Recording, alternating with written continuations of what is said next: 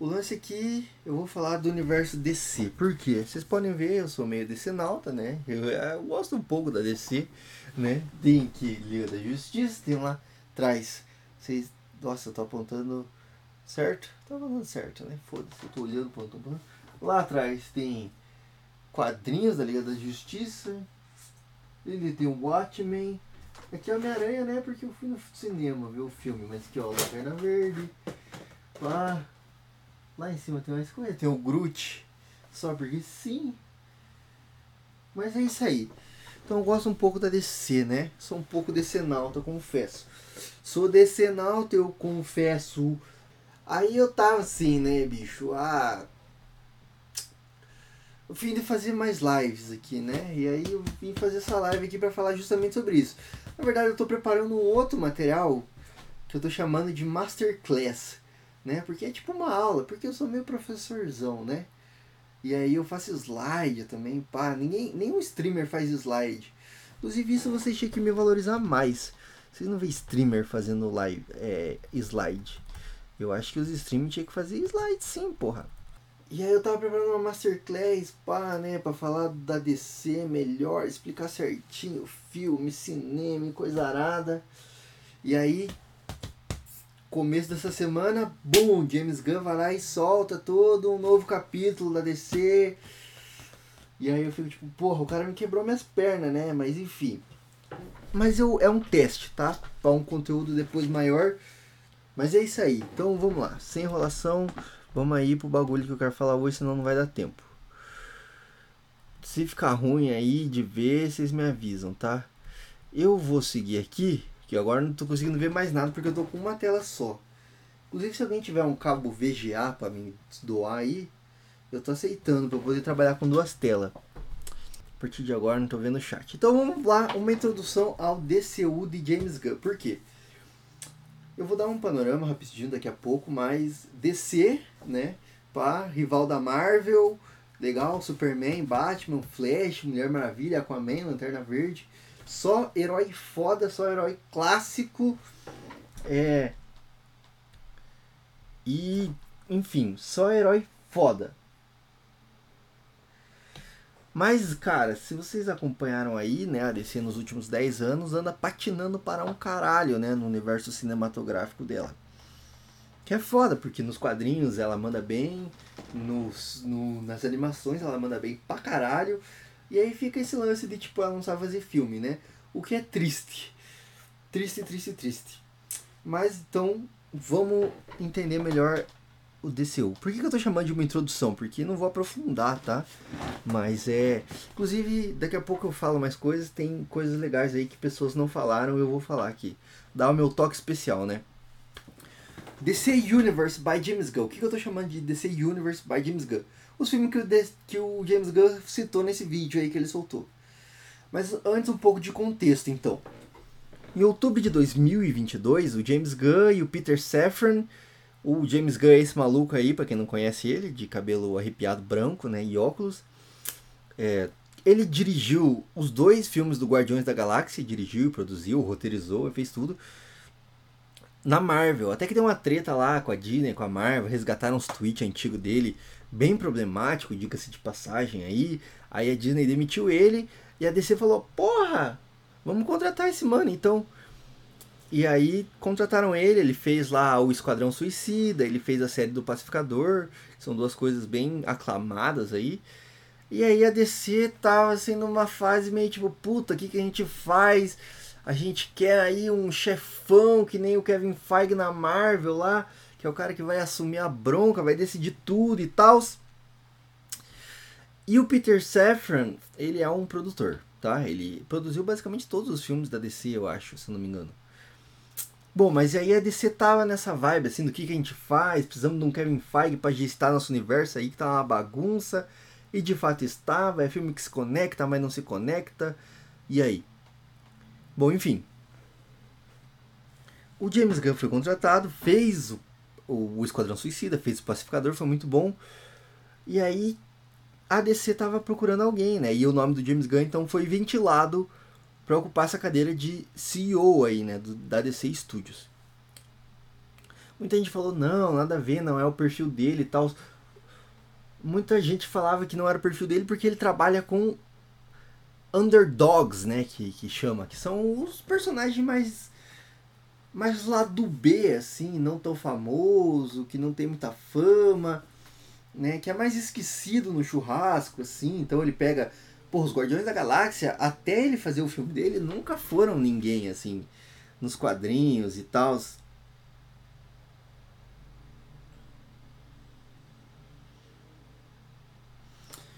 É, achei que era minha comida.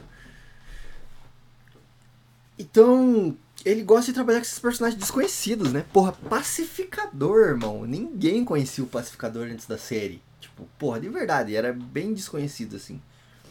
Ele pega o Weasel, por exemplo, cara, o TDK, velho. Quem conhecia esses personagens antes do James Gunn colocar eles no filme do Esquadrão Suicida? Então, ele gosta de trabalhar com esses personagens pequenos, esses peixes pequenos. Por quê? Porque aí não tem uma fanbase chata. E também ele pode aloprar, entendeu? Ele, ah, lá, lá, lá, faça o que, o que eu quiser e meta a piração que eu quiser. E porque a maioria dos personagens dele também são esquisitos, né? Então ele trabalha com esses personagens esquisitos. E qual que era o direcional que a Warner, né, na, na fusão com a Discovery, que eles queriam? Trabalhar os medalhões da casa. Porque o Walter Ramada aí, que, que era o presidente antes do James Gunn, tava liberando filme de Batgirl, de Besoura Azul, de Supergirl, de Zatanna. Tipo assim. E tava engavetando o filme do, do Batman, tava engavetando o filme do Superman, não queria o Superman. Tava engavetando aí, atrapalhando o filme da Mulher Maravilha. Aí a, a, Warner se fundiu com a, com a Discovery e o David Zaslav, que é o presidente, o chefão dessa empresa nova que surgiu, falou: Véi, parou com essa palhaçada. DC, Superman, Batman e Mulher Maravilha. Os outros personagens eles vêm depois que esses medalhões estão estabelecidos. Então a galera ficou pensando assim, cara, não casa as duas coisas. E de fato não casa. Mas o fato é que em outubro de 2022 o James e o Peter Safran, que está envolvido aí, o Peter Safran, como eu falei, está envolvido com vários filmes da DC. Ele produziu, se eu não me engano, Shazam, Aquaman. Ele é produtor executivo, então ele tá botando grana nesses filmes. E o James Gunn e o Peter Safran, que estavam envolvidos com a DC e manjam de adaptação de quadrinho, foram escolhidos para a presidência da DC Filmes, que é o estúdio criado para cuidar especificamente dos filmes da DC. Em dezembro de 2022, então no finalzinho do ano passado ali, o James Gunn sugere um reboot total o David Zaslav já tinha falado de reboot, a galera já tinha falado de reboot. É... E o James Gunn também fala de reboot, né? Mas assim, entrucar, tava tudo muito misterioso. O que, que ele vai fazer? Vai demitir todo mundo, Henry Cavill sai fora, o Ben Affleck sai fora, o Batman é, é faz parte desse novo universo, não faz ninguém sabia. Até que ele falou no começo desse ano, falou, cara, em janeiro eu vou revelar. Em janeiro eu vou revelar. Eu acho que muito também por causa de pressão de mercado, assim, né? Porque, porra, a Warner né, é um puta de um estúdio, né? Tem muito executivo botando muita grana, então os caras pressionam muito para saber, né? E aí, como é que vai ser? Nós vamos faturar?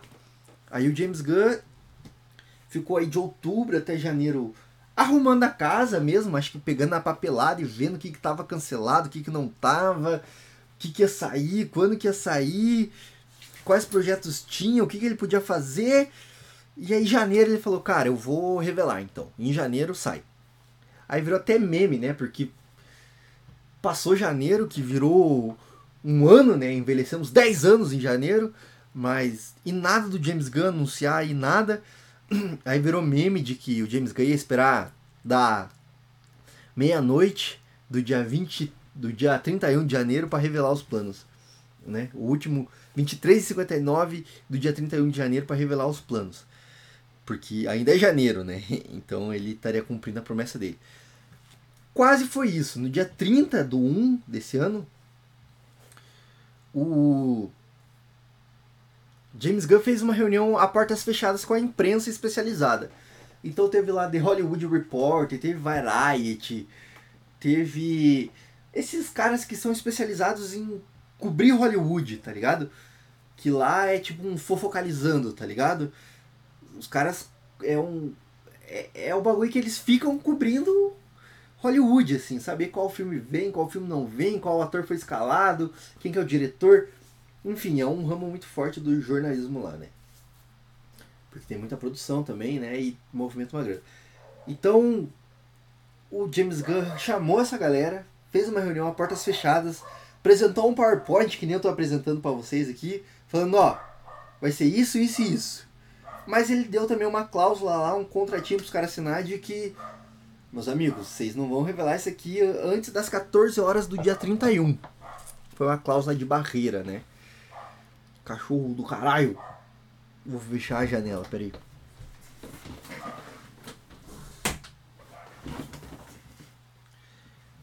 Aí adiantou um total de zero coisas, né? Mas beleza. Então, no dia 31, então, caiu essa cláusula de barreira e às 14 horas do horário de Brasília, né? Não sei que horas que isso era lá onde o James Gunn tava. Ele soltou, a, a DC soltou um release e o James Gunn soltou um videozinho também. Ele gosta muito de fazer isso, de ele ter o contato direto com os fãs para anunciar as coisas dele.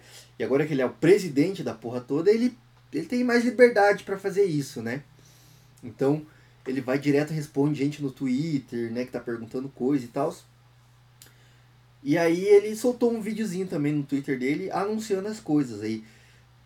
Do que ele chamou de ser o capítulo 1 do novo universo DC nos cinemas.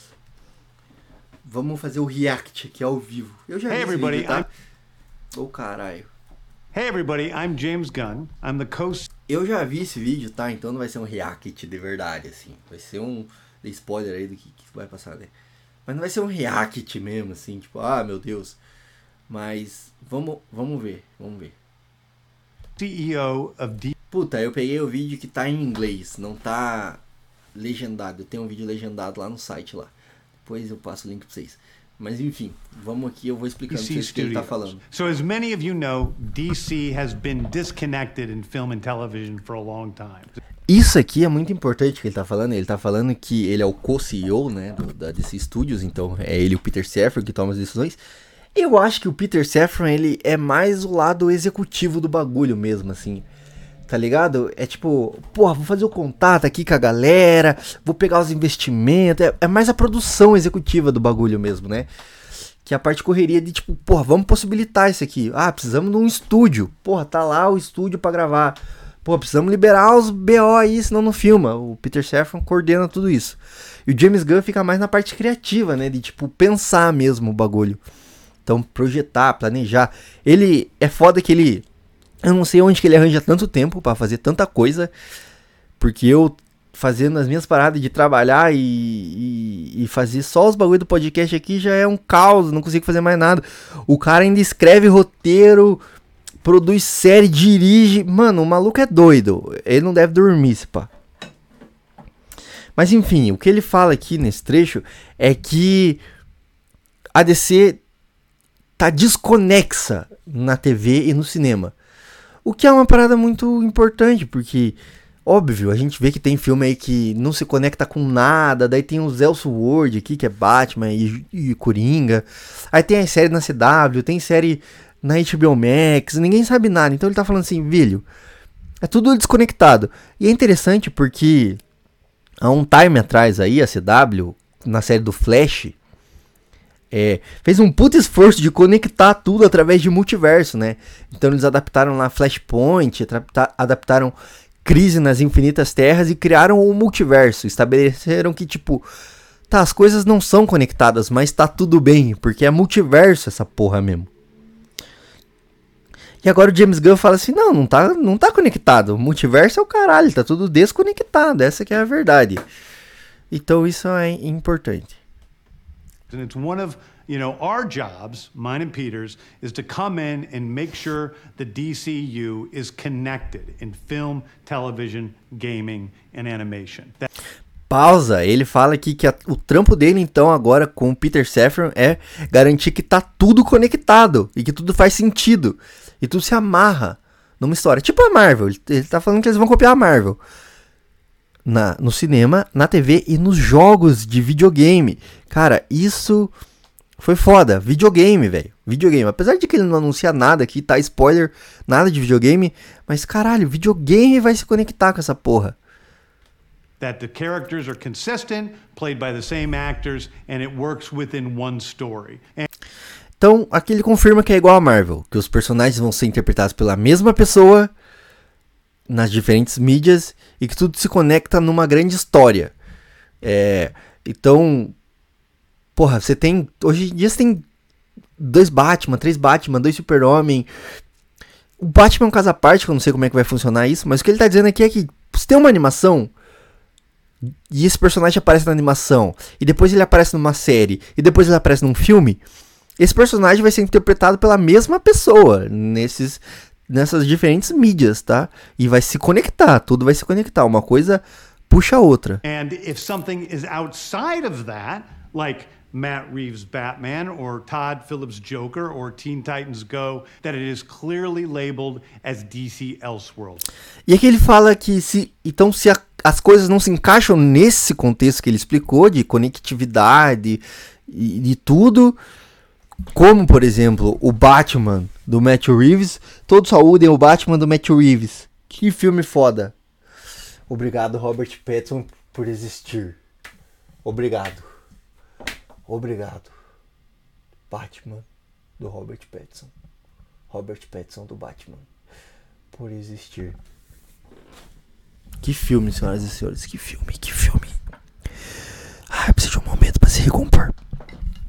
Ele fala também do Coringa, do Joaquim Fênix, do Todd, do Todd Phillips, é o diretor, né?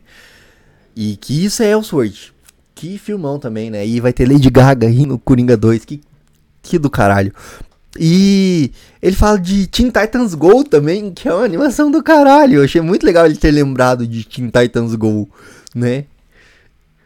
Então, essas coisas que não são universo compartilhado são Elseworld. Então, foda-se elas outside of the mainstream DCU continuity. Now, Peter and I have gotten pretty lucky in terms of the four projects that are coming out over the next year. First, we have Shazam Fury of e aqui ele vai falar, daí vai começar. Eu acho que eu vou pular isso aqui, porque são 5 minutos de vídeo, eu acho. E tipo, porra, não, não vamos dar react a tudo, não, gente, tá certo? É muita coisa, velho, é muita coisa. É, são 5 minutos de vídeo. Vamos, vamos pra próxima. Porque eu vou explicar tudo que ele fala aqui é, é... Eu vou explicar tudo que ele fala aqui, tá? Nos próximos slides. Então vamos aí. Primeiro tem o que ele chama de Elseworlds aí, que eu já falei, comentei por cima aí, que é. Deixa eu ver meu rango, acompanhar minha comida. O pedido está sendo preparado, logo sairá para entrega. Beleza. Elseworlds, o Batman do Matt Reeves aí, do Robert Pattinson, o Coringa do Todd Phillips e do Joaquim Phoenix, Teen Titans Go, Teen Titans Go, que massa. E ele não cita, ele não cita, tá? Mas eu coloquei aqui todas as coisas da CW. Tudo que é da CW, eu nem sei mais o que, que tá passando lá, velho. Tanta coisa ruim que tinha lá. Arrow começou legal, mas depois decaiu pra caralho. Supergirl também começou legal, daí decaiu. Flash começou legal, decaiu. O resto é o resto, né? Nunca assisti. Legends of Tomorrow assisti um pouco também, mas. Uh, Batwoman. Raio Negro é legal, mas não consegui tancar. Superman Lois nunca assisti um episódio. Enfim. Tudo que tem na CW é Elseworld. Apesar deles se conectarem com o Snyderverso via multiverso, né? Então, será que eles vão ignorar? E é tanto que é interessante que ele não cita a CW. Veja, ele cita os três primeiros aqui. Será que isso aqui continua valendo como multiverso? Não sei, velho. É isso que tá a questão. Ele não explica. Mas o que não for as paradas que ele cita nominalmente é Elseworlds, tá? Vamos ficar, vamos ficar com essa interpretação.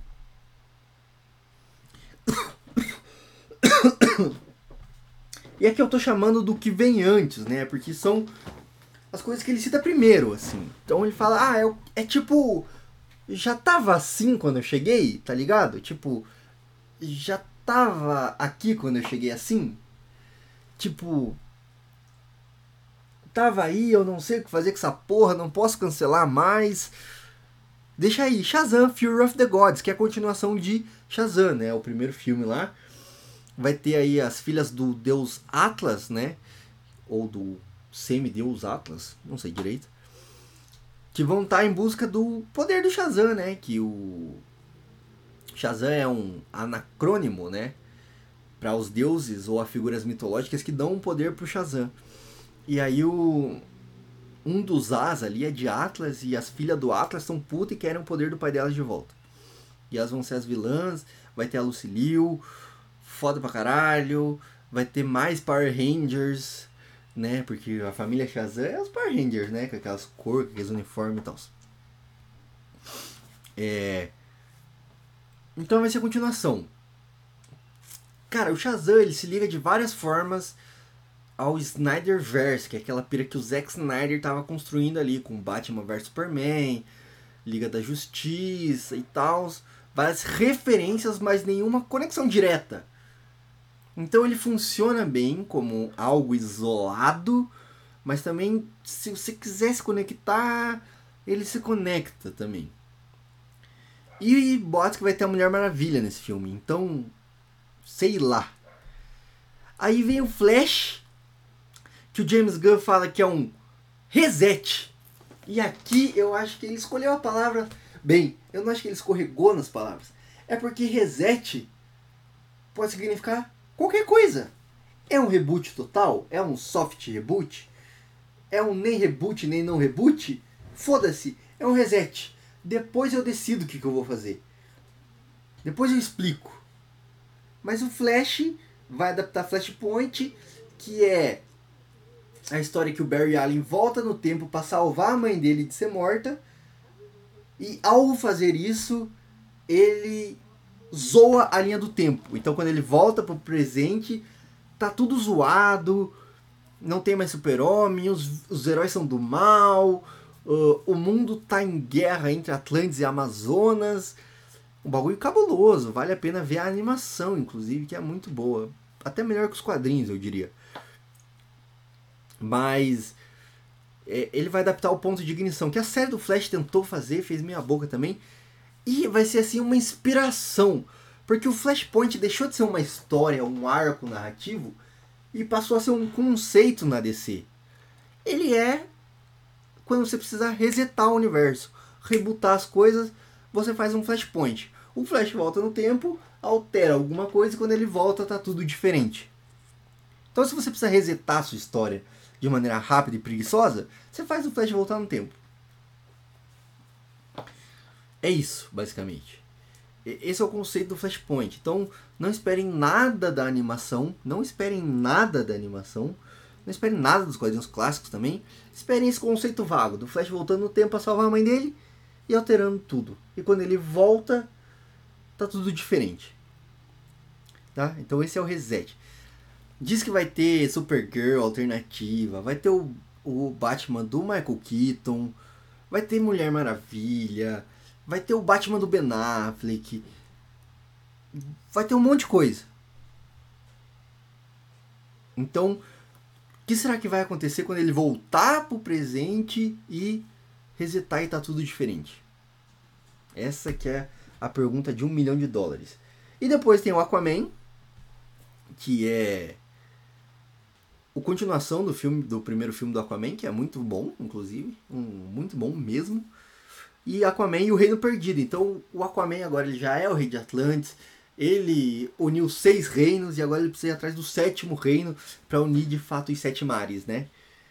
Mas aí que fica a dúvida, como é que o Aquaman é continuação do Aquaman 1 se o Flash resetou o universo? Então o Aquaman continua valendo? Para mim o certo era o Flash ser a última coisa. E aí resetar tudo, né, pai? Mas enfim, o Aquaman vai estar de volta, diz Momoa. Tem rumor de que ele assinou para ser Aquaman de novo. Tem rumor de que ele vai ser outro personagem dentro da DC. Enfim, não sabemos. E não sabemos também é, as coisas dos. Dos amigos dele lá, né? Dos coadjuvantes dele. Não sabemos o que vai ser. E aí depois, por último, tem Besouro Azul. Que tem a Bruna Marquezine nesse filme, tá certo? Esse é um fato legal e interessante aí que tem a Bruna Marquezine nesse filme. Esse é o terceiro Besouro Azul, um, um jovem mexicano, porto-riquenho, agora não, não sei direito. Que a família dele é de imigrante e tal, e aí ele encontra um escaravelho em forma de besouro que, que gruda no, nas costas dele, aqui no pescoço dele, dá superpoder para ele. E esse escaravelho é um artefato alienígena ultra avançado e tudo mais que dá poderes para ele. Cara, esse filme se salvou por pouco de não ter sido cancelado. Não se sabe aonde ele se encaixa nessa continuidade. Ele é DC o novo? Ele se conecta com a Liga da Justiça de Zack Snyder? Provavelmente não. Mas assim, ele é um filme Elseworld, autoral? Não é Elseworld, porque se fosse Elseworld, o James Gunn não teria citado. Onde ele se encaixa nisso? Não sei, a gente vai ter que esperar sair, chegar mais perto do filme para saber. E aí vem o que o James Gunn tá chamando de Deuses e Monstros, que é de fato o primeiro capítulo desse novo DCU, esse universo DC nos cinemas, que vai ter filme e vai ter séries, em live action e animadas. E Deuses e Monstros é um nome legal, assim, porque ele vai trabalhar com os deuses, né? Porque o panteão dos heróis da DC é considerado deuses. A Mulher Maravilha é propriamente uma deusa, ela é filha de Zeus, né? O Superman é um, porra, um deus que caminha entre nós. E o Batman também, né? Um humano que conseguiu ser alçado a deus, assim. E fora os outros personagens, né? O Aquaman, que é rei dos mares, que é o Poseidon, né? O Lanterna Verde. Enfim, o Flash, né, que é o Deus Hermes. Então, os heróis da DC são deuses que caminham entre nós. Por isso, Injustiça Deuses Entre Nós, né? Que é o joguinho de videogame lá. Mas enfim, e monstros, porque não só brinca com essa outra faceta do herói da, da, da DC que, porra, faz coisas que, porra, aí monstruosas. Mas também porque a DC tem personagens que são cabulosos e o James Gunn vai trazer aqui. Então, ele já brinca no título desse capítulo aí o que, que ele vai estar tá trazendo para DC. Primeira coisa que ele anuncia é Comando das Criaturas. Creature Commandos. Uma equipe extremamente, extremamente cabulosa e underground e desconhecida lá do C da DC, velho. Sério, é foda. Isso aqui é a cara do James Gunn, isso aqui, na real. É. Isso aqui é um Esquadrão Suicida com gente mais bizarra ainda. Tá certo? Vai ser uma série animada, mas que o James Gunn falou que vai misturar animação e live action. Então lembra que ele falou ali que o mesmo personagem vai ir para animação e vai vir pro live action e vai ser interpretado pelo mesmo ator, pela mesma atriz? É isso que ele quis dizer aqui nessa animação. Vai misturar. Lembra daquele filme do Rabbit, George Rabbit, alguma coisa Rabbit, que que misturava animação com live action, assim, um pouco do Scooby-Doo também, lá, clássico. Que, inclusive o James Gunn trabalhou no Scooby-Doo, eu acho que ele foi roteirista dos dois Scooby-Doo antigão. Então, ele manja isso de trazer o live action para animação e animação para live action. E os sete episódios da série que estreia em 2025 foram escritos pelo James Gunn, cara. Ele falou que se divertiu muito fazendo e realmente é a cara, né, do James Gunn pela imagem que foi divulgada aí, né? A gente tem a formação da equipe aqui com o Rick Flexer, que é o pai do Rick Flag, que é o cara que ele, que ele matou lá no filme do Esquadrão Suicida dele. A doutora Nina Mazurski, que ela em algumas runs do, do Creature Commandos nos quadrinhos, ela é a líder da equipe, ela é quem faz a reunião né, dos integrantes ali da equipe e faz experimentos em vários dos integrantes. É... E ela faz também experimento em si mesma, assim, se transformando nessa criatura meio anfíbia aqui, meio aquele personagem do Hellboy lá, né? Meio personagem do outro filme do Guilherme Del Toro, que ele chupinhou do Hellboy, que é o...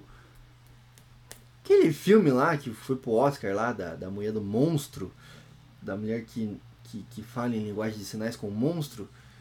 E eu acho que chegou ao meu rango. Pera aí. Enfim, só para finalizar aqui, a gente tem o Dr. Fósforos, que é um cientista que tem esse poder de pegar fogo, né? É, a gente tem o Frankenstein, que, que, porra, é o Frankenstein, o monstro Frankenstein. A noiva do Frankenstein, né? Aqui, claramente, a, a noiva do Frankenstein.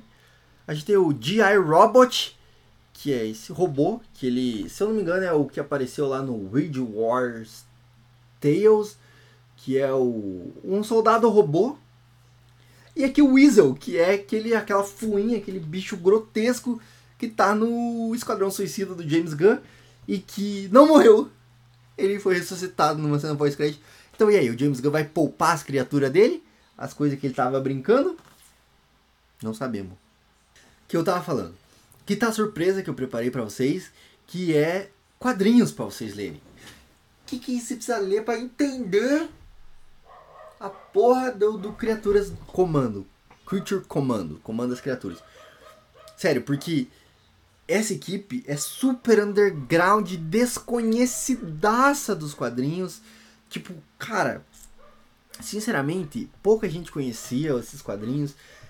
Eu conheci porque eu li uma run específica do Frankenstein aqui, né? Nos Novos 52, numa vibe que eu tava com hiperfoco de, de, de ler quadrinho da DC. Mas é muito underground, é muito underground. Então, eu separei aqui uma listinha de coisas para vocês lerem para entender o que, que o James Gunn tá trazendo para DC nesse momento. A, a primeira coisa delas é, é, a origem desses personagens, né? Onde que eles nasceram. Weird War Tales. Uma antologia de histórias em quadrinhos. Então era uma história em quadrinho que tinha várias historinhas curtas dos anos 80 e na edição número 93 dessa, edição, dessa revista aí, surgem o Comando das Criaturas. É esse nome, né? Esse, dessa equipe.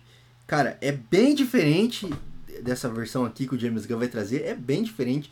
A gente tinha nessa época um Frankenstein que não é esse Frankenstein, que era tipo um soldado que pisou numa mina, e aí os caras reconstruíram o corpo dele lá e ele virou um Frankenstein, só que ele não fala nada, sem cordas vocais. Tinha um vampiro, que era um cara que injetaram nele um soro do morcego humano e aí ele vira um vampiro, só que só com os poderes, sem as fraquezas e tal. E tinha um lobisomem, que é um cara que acreditava que aí virava lobisomem, tinha licantrofobia, eu acho que é isso o nome da doença. E aí os caras hipnotizaram ele para ele se transformar de fato em um lobisomem, assim. Um bagulho bem anos 80, né? E eles eram comandados por um general lá, que esqueci o nome do cara. Mas que é o cara também impiedoso, mal, que não tem escrúpulos e tal.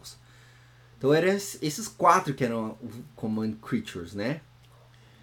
Mas aí foi evoluindo, né? Com o passar do tempo, eles ganharam nos anos 2000 aí uma uma série só deles, tipo 20 anos depois, né? Esquecido total no churrasco, até que alguém olhou e falou: "Cara, esses caras aqui, né?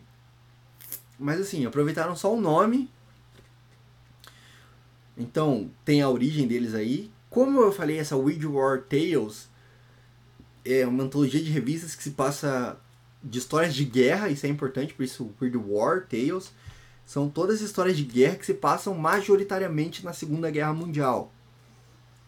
Então tem várias histórias e o, a, o comando das criaturas aparece só em algumas específicas, assim. Então, na 93, 97, a número 100, 102, 105, daí um arco que é do 108 ao 112, outro arco do 114 ao 119, aí na revista 121 e 124. E depois eles ganham uma run própria aí, né, como eu falei, que é uma revista solo deles, focada na, neles, mas que eles aproveitam mais o nome, assim, e tal, reformulam a equipe e tudo mais. E aí entra a doutora Nina, que esqueci o nome dela aqui, que é a Nina Mazuri, Mazurski. A Nina Mazurski, nome de... Bem nome de médico arrogante mesmo, né? Desculpa aí se alguém se chama Mazurski na vida real, não quis te ofender. É... Então ela re reúne essas criaturas e ela mesma faz as, a cirurgia nas pessoas, transforma as pessoas em, em criaturas aí, né?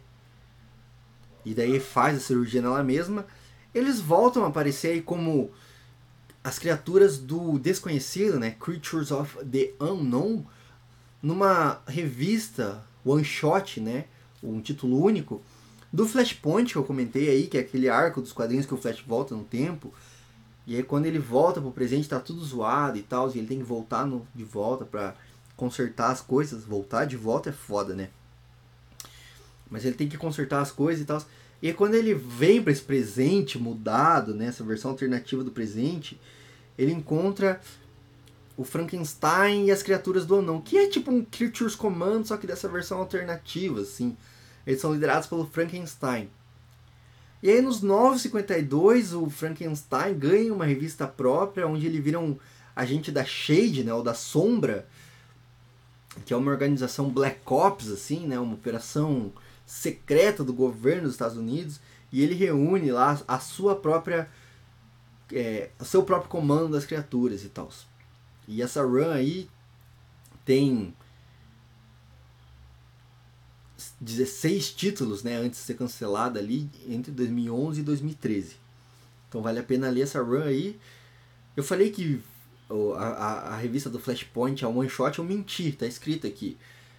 São três, então é Frankenstein and The Creatures of the Unknown de 2011 que tem três títulos aí, é um, são três, três revistinhas aí para ler. E Sete Soldados da Vitória, que é uma uma história escrita pelo Grant Morrison, né? Que é um puta de um escritor de quadrinhos aí, é o Grant Morrison, e ele também traz a sua versão da sombra, da criaturas do comando nessa, nessa revista aí fechada. Então veja, cada uma dessas runs aqui, cada uma dessas revistas tem a sua própria equipe. Ela é constantemente reformulada, não existe uma como é que eu posso dizer, uma versão clássica do comando das criaturas. Então, cara, o James Gunn pode fazer o que ele quiser com, com essa equipe aí, porque basicamente nobody yes door, ninguém se importa, tá ligado? Então ele pode trazer esse Gyro Robot que nunca foi do comando das criaturas, até onde eu sei, e fazer o que ele quiser com a revista, com a equipe, tá? Isso é muito legal porque ele consegue fazer isso com personagens undergrounds e deixar de uma forma bem bacana. Veja aí Guardiões da Galáxia, Pacificador e os caralho. Vamos seguir aqui, a gente tem Waller. James Gunn anunciou uma série em live action, também da Waller. Ele não falou nesse vídeo aí a data, mas eu pesquisei na internet e muitos portais estavam falando que é pro, pro ano que vem já, 2024. O que o James Gunn confirma é que a Viola Davis, que apareceu em Esquadrão Suicida, em O Esquadrão Suicida, em Pacificador, vai retornar aqui para viver mais uma vez a Amanda Waller. Porque, porra, Viola Davis é foda, só, só isso só, entendeu? E ela ficou muito foda, né? É, nesse papel. Então, seria um desperdício de fato não voltar, né? E levanta de volta a questão, né? Levanta de volta. Não, levanta de volta tá certo falar, né? levanta novamente a questão de. De onde é essa pizza? Ah, eu peguei no iFood. É. Nono Carmelo, alguma coisa assim. Boa pra caralho, vale super a pena. Aí Nono Carmelo, paga nós, fiz propaganda aí da pizzaria aqui. Pra minha audiência de duas pessoas. Hum. Puta, que coisa boa o James Gunn também confirmou que a continuação de Pacificador, o que ele falou foi que a Viola Davis vai voltar a viver a Amanda Waller e vai reencontrar o time pacificador. Ou seja, a série do pacificador vale aqui, entendeu? E, e ela vai reencontrar o time pacificador para uma nova missão. E aquela mina loira da série do pacificador, a Hardcore, né? Que aparece no filme do Adão Negro também é a esposa do James Gunn. então o cara tá aí, ó. Lobby. Como que é quando. É, não é propina que fala, é. Caralho, me fugiu a palavra. De. Nepotismo, nepotismo. James Gunn é nepotista pra caralho. Enfim, então aqui ninguém sabe o que, que tá valendo e o que, que não tá, né? Porque se a Amanda Waller, a Viola Davis, vai voltar, todo mundo pode voltar. Tudo vale. É. Mas uma parada que me deixou bem na hype pra essa série, além, é claro, da personagem da atriz. Porque Amanda Waller é uma antagonista, uma personagem muito foda. A Viola Davis é uma atriz excelente. E também conta com. Cara. Roteiro fica por conta de Crystal Henry, que é ninguém menos que a pessoa que escreveu Watchmen, a série da HBO. Caralho, escreveu, ajudou a escrever, né? Foi uma das pessoas roteiristas aí de Watchmen. E Jeremy Carver, que é uma das pessoas responsáveis por criar Patrulha do Destino. Que série foda. Então, tipo assim, não tem como dar errado essa série. Tem tudo para dar certo. A única questão que eu fico assim é porque a Amanda Waller é sempre boa em, em histórias de equipe ou como antagonista. Será que ela consegue segurar uma série só dela, protagonista? Será que ela tem história? Cadê? Com esses roteiros aí, com essas pessoas roteiristas aí, não tem como dar errado, né? E aqui, continuação da surpresa. Quadrinhos para ler, para entender e conhecer melhor a Amanda Waller. Lendas de 1986, ou Legends, né? É uma série que teve 22 edições. E é desse cara aqui, ó, o John Ostrander. Que ele é muito famoso, assim, nos quadrinhos, né? Quer dizer, tanto quanto um quadrinista pode ser, né? Mas, assim, a personagem, Amanda Waller, surgiu, então, em Lendas número 1, já como a a líder, Amanda Chuva, do Esquadrão Suicida. E aí nos anos 80 também, acho que na mesma época de Lendas, o Esquadrão Suicida, a Força Tarefa X, ganhou uma série solo, né? Chamada Esquadrão Suicida, é o volume 1. Que é a run do, de fato do John Ostrander, que é tipo, meu, simplesmente o pai do Esquadrão Suicida. As melhores histórias do Esquadrão Suicida são escritas por esse maluco. Então é. Vale super a pena conferir. Aqui que nessa fase aqui ela já se torna essa líder é, extremamente foda, assim, calculista, essa antagonista, assim, é muito boa, tá? Já no começo da vida dela. O Suicide Squad Trial by Fire, o Esquadrão Suicida a prova de fogo, alguma coisa assim, é o primeiro arco desse volume 1 aqui do Esquadrão Suicida, né? E é um dos melhores, assim, de todos os tempos do Esquadrão Suicida. Checkmate, a King's Game, se eu não me engano, é também uma história do Grant Morrison, tá? Eu confirmei, mas eu esqueci agora. Bom, mas enfim, o Checkmate é uma o Checkmate é uma organização também secreta e tal, dos Estados Unidos. E a Amanda Waller, tipo, entra num ranca-rabo nessa história aqui. É. Vamos ver. Quem escreveu?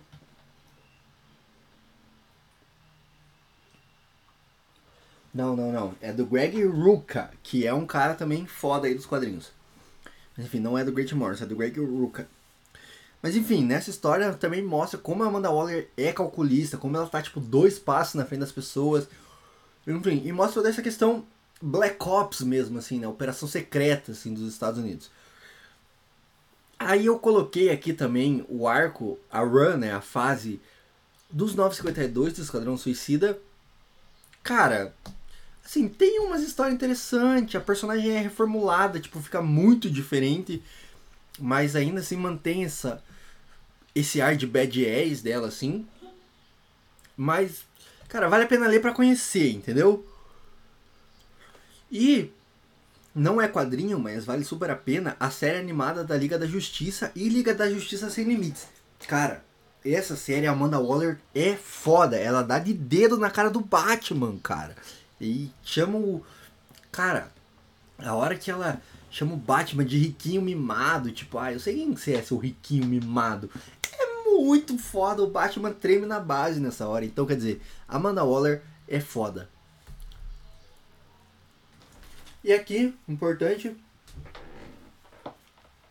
aqui tem o que o James Gunn chamou de verdadeiro início, true beginning do novo universo DC nos cinemas. O filme do Super-Homem. É óbvio. Eu não sei onde os executivos estavam com a cabeça. Não sei o que os produtores estavam pensando. Quando quiseram fazer um universo DC sem o Super-Homem. Não faz sentido, cara. Não existe DC sem um Super-Homem, velho. Então o James Gunn anunciou Superman Legacy Superman O Legado, um filme live action que também não fala a data no vídeo lá, mas se especula que ou ele fala a data. Puta, agora eu não lembro. Mas é pro dia 11 de julho de 2025. O roteiro é do próprio James Gunn. Ele diz que tá tirando uma pira escrevendo também. Viu? Onde esse cara arranja tempo, velho?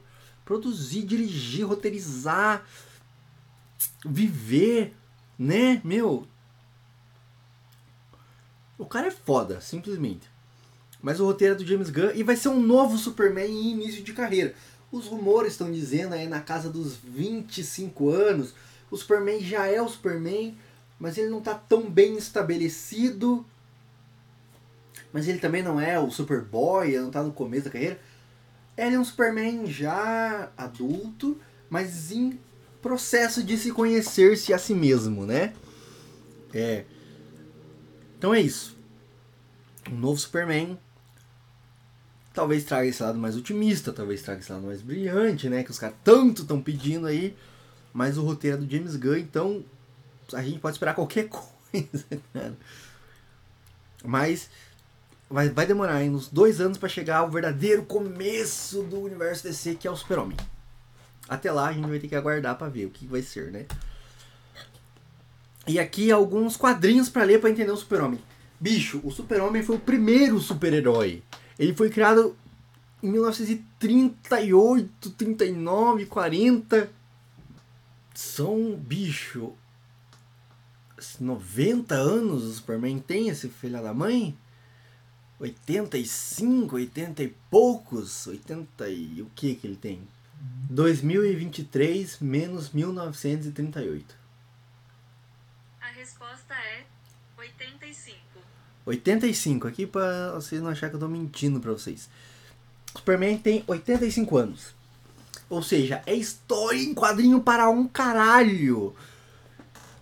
Action Comics foi resetada, foi zerada durante um tempo, mas depois eles voltaram. E essa porra tem mais de mil títulos publicados.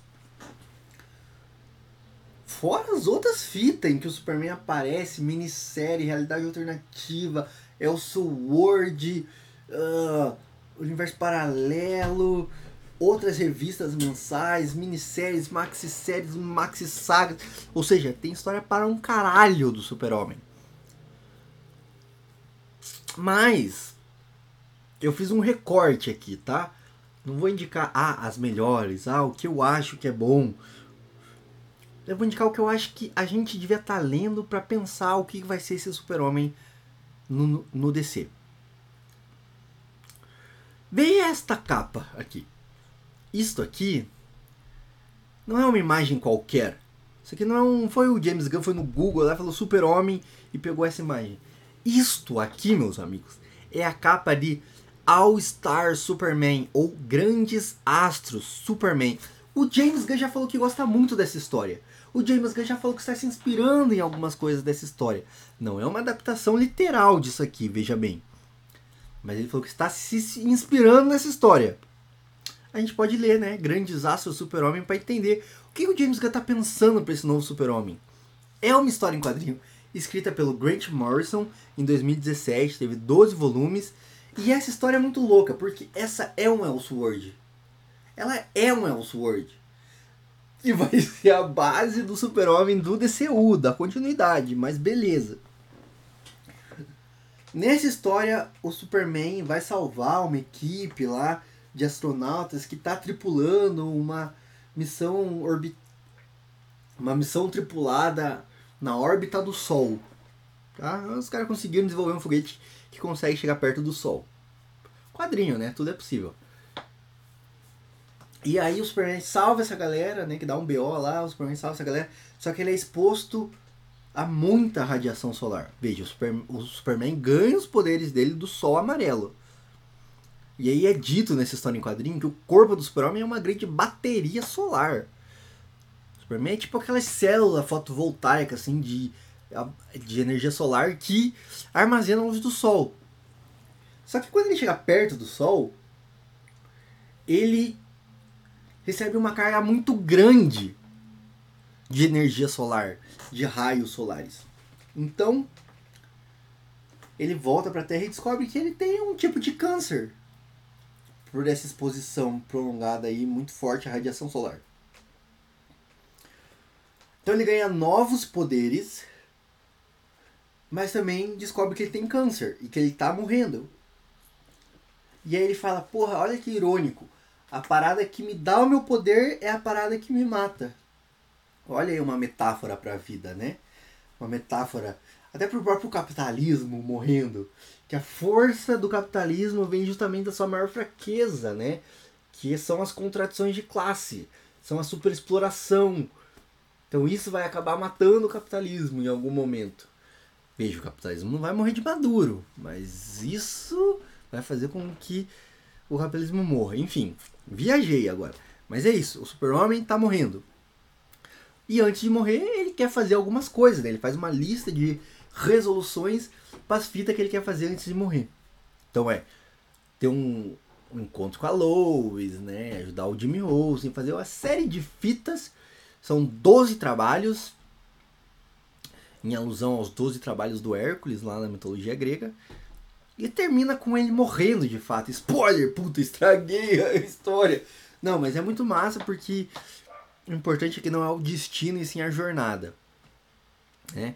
Então essa história do Grant Morrison está sendo inspiração aí para esse super-homem novo. Não, o super-homem não vai morrer de novo nos cinemas, mas é inspiração, esse mood, essa vibe do super-homem. E aí com isso eu trouxe outras HQs que trazem a mais ou menos a mesma vibe. Porque veja, isso é uma parada que eu fico puto também com as pessoas que reclamam das adaptações de quadrinho. Ah, porque não foi fiel ao personagem. Mas veja, um personagem como o Super-Homem, cara, já teve várias versões nos quadrinhos. Depende muito do autor que está trabalhando ele. Qual versão do personagem você quer que seja fiel? Aquela que você acha melhor? Mas enfim, o Super-Homem tem várias versões. Eu tentei trazer aqui uma parada que seja mais ou menos na mesma linha aí. Então a gente tem as quatro estações do Jeff Loeb, do Jeff Loeb, né? de 2018, uma minissérie em quatro partes que remete a essa questão da, das quatro estações do ano e tal, com os poderes do super-homem. A gente tem também aqui Superman e Authority, uma minissérie de 2021 aí, do 1 ao 4, que traz Authority, que é uma equipe importante que a gente já vai falar dela. Superman Birthright, Direito de Nascença, que é uma minissérie que é uma série de 2003, com 12 edições, escrita pelo Mark Wide. Duas paradas que para mim são sensacionais, que é Superman, o que aconteceu ao Homem de Aço, de 1986, escrita pelo brilhante Alan Moore, que para mim assim é o melhor escritor de quadrinhos do mainstream que já existiu. Nessa história aí, a DC tava reformulando, trazendo reboot e tal ia matar o super-homem da Era de Ouro. E aí eles chamam o Alan Moore, uma série de autores, na verdade, para escrever aí, mas chamam o Alan Moore para escrever essa história sobre a morte do, do super-homem da, da Era de Ouro. Veja que doido, as melhores histórias do Superman são aqueles que ele tá morrendo, né? Outra história do Alan Moore aí, de 1985, é Para o Homem que Tem Tudo. Essa história foi brilhantemente adaptada lá para série para série animada da Liga da Justiça, que o Batman e a Mulher Maravilha vão pra Fortaleza da Solidão pro aniversário do Super-Homem. E aí eles pensam assim, cara, o que, que a gente leva pro Super-Homem? Qual que é o presente que a gente dá pro Super-Homem, cara? O, o homem que tem tudo. Ele é o Super-Homem, o que, que ele quer, cara? Você tá ligado? E aí eles descobrem lá que o Mongo levou uma planta que hipnotiza o super-homem, e aí ele sonha que Krypton nem explodiu nada, que ele vai uma família lá e tal. Enfim, é bem massa, é bem tocante, é bem pessoal pro super-homem, digamos assim, né? Pro Kal-El, essa história. Aí tem a série de 1986 também, do John Barney, né? Que tem um, uma das melhores runs, assim, com o super-homem mesmo. Chama The Man of Steel, O Homem de Aço. São seis é, edições do 1 ao 6, né, de 1986. E a gente tem mais recentemente aí, no comecinho da fase Renascimento, em 2015, a gente tem Superman Lois e Clark, que traz essa questão aí do super-homem já casado com a Lois Lane, tem o filho dele, Jonathan Kent, né, que tá descobrindo os poderes e tal. Acho que eles não vão por aí. Eu acho que talvez se eles colocarem Lois Lane, que eu acho que eles vão colocar, vai ser uma parada meio começo do relacionamento deles. Mas é interessante pegar esse mood aí do super-homem, como esse símbolo de esperança aí, os caralho aí. Lanterns. Já há algum time rolava um rumor de que ia sair uma série dos Lanternas Verdes. Saiu um filme lá em 2011 que é uma bomba, é uma bosta. Era para ser o começo do universo compartilhado da DC, mas flopou, ficou uma merda, ninguém gostou e eles ignoraram. É um filme com o Ryan Reynolds. Inclusive o Ryan Reynolds faz Deadpool e ele zoa pra caralho a participação dele nesse filme. Então, assim, ignorem o filme do Lanterna Verde 2011. Mais recentemente, saiu vários rumores de que ia sair uma série dos Lanternas Verdes, ia trazer vários Lanternas Verdes humanos, de várias. É, de vários períodos do tempo, assim, é, patrulhando a Terra e tal. Foi descartado isso aqui, pelo visto, tá? O James Gunn falou que vai ser uma série focada no Hal Jordan e no, Don, e no Joe Stewart. O que para mim é, é legal, porque são os dois melhores Lanternas Verdes, na minha opinião, assim. Humanos, pelo menos, né? É... E vai ser na vibe policiais espaciais na Terra investigando crimes alienígenas. Então uma pegada meio máquina mortífera, sabe? Dupla de policiais, uma pegada meio MIB com policiais investigando crimes alienígenas, certo? E o James Gunn falou que vai ser uma vibe meio True Detective. Então vai ter um grande mistério que vai se ligar com o universo DC como um todo. Não tem data de estreia confirmada, mas é uma série que deve chegar no HBO Max. E cara, essa vibe de True Detective é foda, né? Imagina o, os Lanternas Verdes na Terra investigando um mistério alienígena, de repente eles descobrem que o bagulho é muito mais cabuloso e vai entrando num mistério, numa trama investigativa foda. O que é muito legal, porque traz essa pira do dos Lanternas Verdes como de fato policiais intergalácticos, né? Policiais do espaço, né? O que é uma boa metáfora para os Estados Unidos, que acha que é a polícia do mundo, né? Os Estados Unidos tem que patrulhar o mundo, garantir a paz e a ordem no mundo, né? Os Lanternas Verdes são essa metáfora para o imperialismo estadunidense elevado ao extremo, né? Que agora eles são policiais do universo inteiro, meus amigos. Mas deve ser legal essa interação aí do Hal Jordan e do John Stewart, que eles são bem opostos, assim, então fica meio essa pira meio máquina mortífera mesmo, né? E cara, Lanternas Verdes, Tropa dos Lanternas Verdes também tem coisa pra caralho pra ler nos quadrinhos assim. Mas aqui uma separação de algumas coisas. Showcase, volume 1, a edição 22 de 1959, é a estreia do Hal Jordan nos quadrinhos. É o primeiro Lanterna Verde. Não é, desculpa, é o segundo Lanterna Verde. Já, isso aqui já é na Era de Prata. Mas é a estreia do Hal Jordan. E daí dessa mitologia da tropa dos Lanternas Verdes. Porque o primeiro Lanterna Verde que é criado é na Era de Ouro ainda. E não tem essa mitologia espacial, não tem tropa de Lanternas Verdes. É mais uma lanterna mágica que o cara encontra e vira lanterna verde com poderes aí e tal. Tales of Green Lantern Corps Annual número 2. de 1986. Eu coloquei aqui porque é uma história do Alan Moore. e envolve toda a questão ali do amarelo. É, não tinha ainda a tropa do Sinestro, que é a tropa dos Lanterna Amarelo, né? Mas tinha essa questão dos Lanterna Verde com o amarelo, que amarelo é a fraqueza dos Lanterna Verde e tal. E é uma história bem legal, assim, do Alan Moore. Falando em policial galáctico, tem um arco nos quadrinhos que chama Lanterna Verde Policial Intergaláctico, que é recente até, de 2019, escrito pelo Grant Morrison. É, e traz aí, de fato, o Lanterna Verde, o Hal Jordan, se não me engano, mais focado nele, como esse policial do espaço mesmo, né? Como essa patrulha do universo. Aí eu trouxe duas histórias dos anos 70 também, que eu acho bacana para trazer essa questão. O James Gunn falou que é uma parada bem terrestre, se passa bastante na Terra. Então eu trouxe duas histórias bacanas do Lanterna Verde na Terra, que é o do Lanterna Verde. É.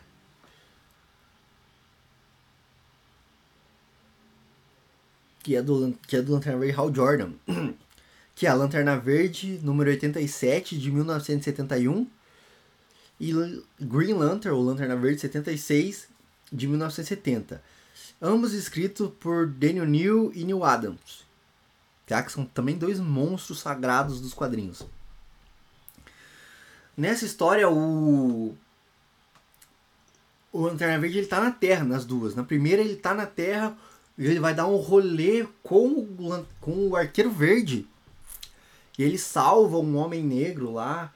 E aí a galera começa a vaiar ele e tacar coisa nele. Na verdade ele não salva, né? Ele ajuda a polícia a prender um... Eu não lembro direito a história. Mas enfim, envolve violência policial e envolve um homem negro. Clássico dos Estados Unidos, né? E aí ele. Ele salva essa pessoa e aí eles ficam esperando aplausos, assim, tá ligado? Tipo, uh, heróizão. E a galera começa a vaiar ele, tacar coisa nele, assim, tacar lata, tacar pedra nele e ele fica puto.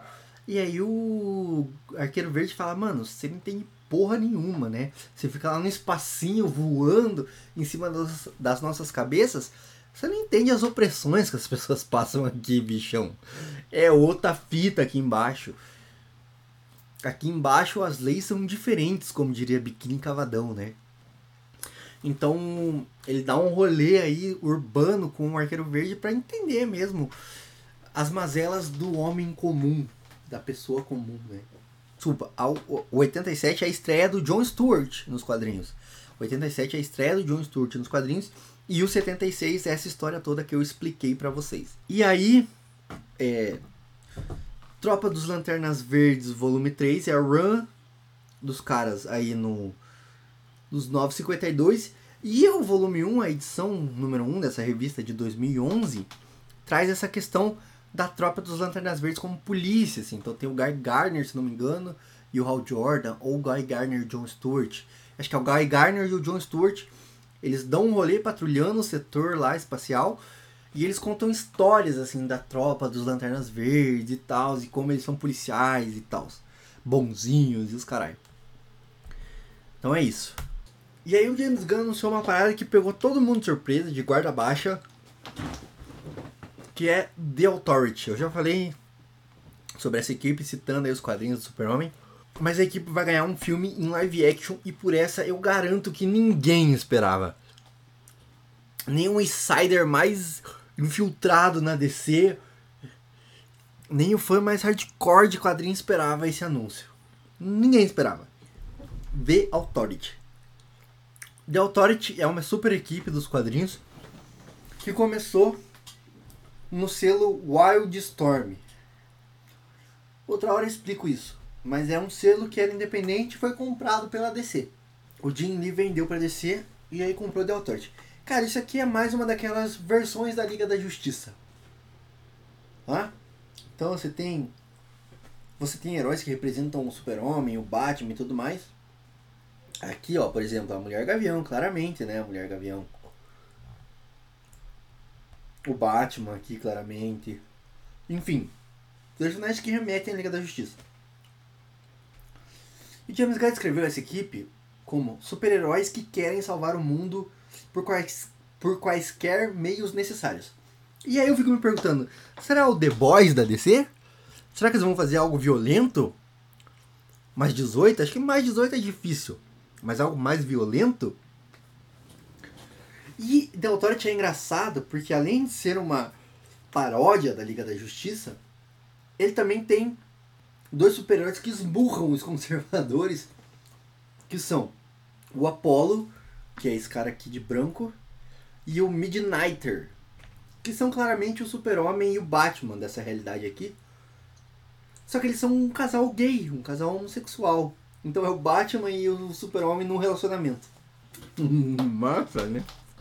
Enfim, e a equipe sim é muito violenta. Tipo, eles desistiram da ilusão utópica e tal de ah, alcançar a paz assim por meios pacíficos e partiram pra porrada. Os caras decidiram tomar a rédea da situação nas mãos deles mesmo. Então é por isso que eu acho que pode vir aí um The Boys da DC. Claro que não um The Boys, né, propriamente dito, né, porque meu, que viagem The Boys, né?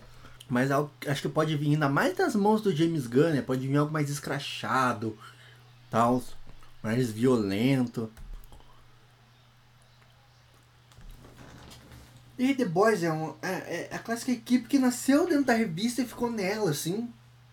Até eles serem comprados pela DC, né?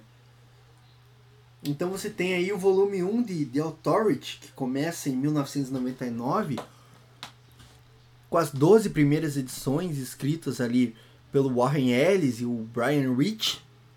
E a edição continua nos anos 2000, da edição 12 a 29, escrita pelo Mike Miller e desenhados pelo Frank Quitely.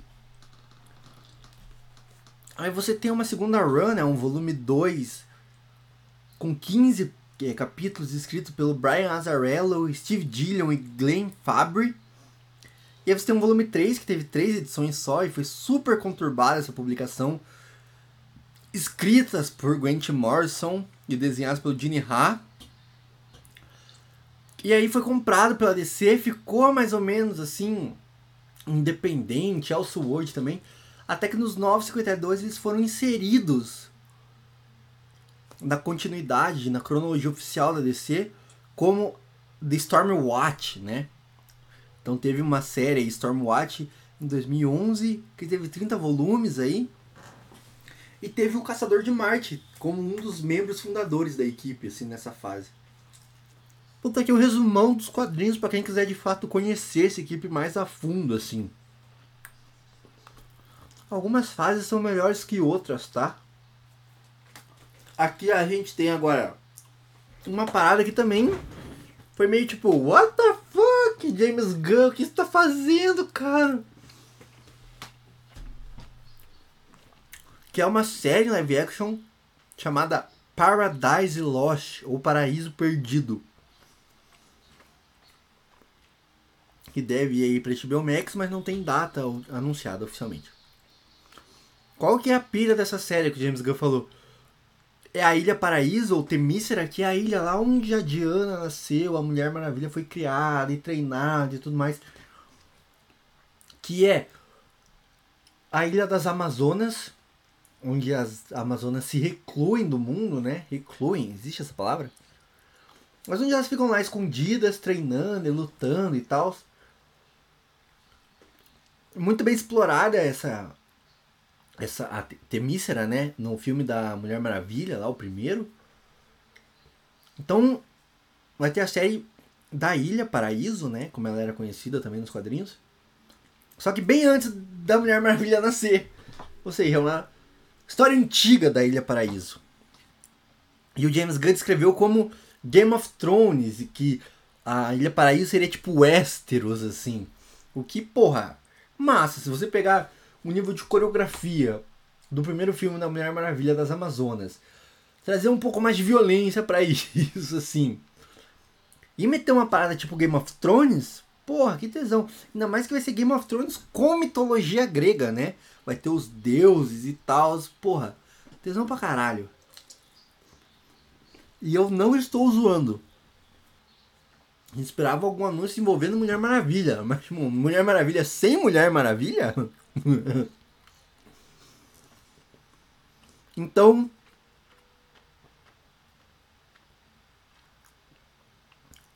Uma série das Amazonas antes da Mulher Maravilha. Não tem detalhe de trama, não sabemos o que, que vai ser. E aqui alguns quadrinhos. Cara, de fato, assim, fora dos títulos da Mulher Maravilha ou de alguns títulos da Liga da Justiça, enquanto coadjuvantes, fora isso, as Amazonas nunca tiveram muito destaque por si só.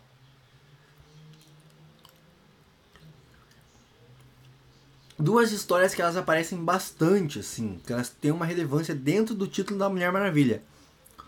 É Mulher Maravilha Volume 2, 104 e Mulher Maravilha Volume 2, 177. Aí tem uma minissérie onde as mulheres, as Amazonas atacam o mundo que é Our Worlds at War e outra que é Amazon's Attack. Cara, é, se passa nos tempos atuais, todas essas histórias. E não tem muito a ver com a mitologia das Amazonas por si só. Mas é interessante para conhecer a ferocidade delas, como elas são guerreiras ferozes e tal. Ponto de ignição, né? O Flashpoint, que eu já mencionei várias vezes aqui. Que é a minissérie que rebuta o universo DC.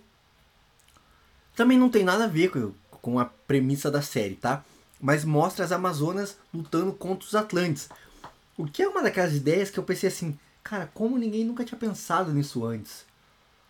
Porque faz todo sentido, né? É muito boa essa ideologicamente falando, conceitualmente falando, você tem as Amazonas e os Atlantes lutando. Então é uma guerra dos Atlantes contra as Amazonas que acaba por destruir o mundo. Hum.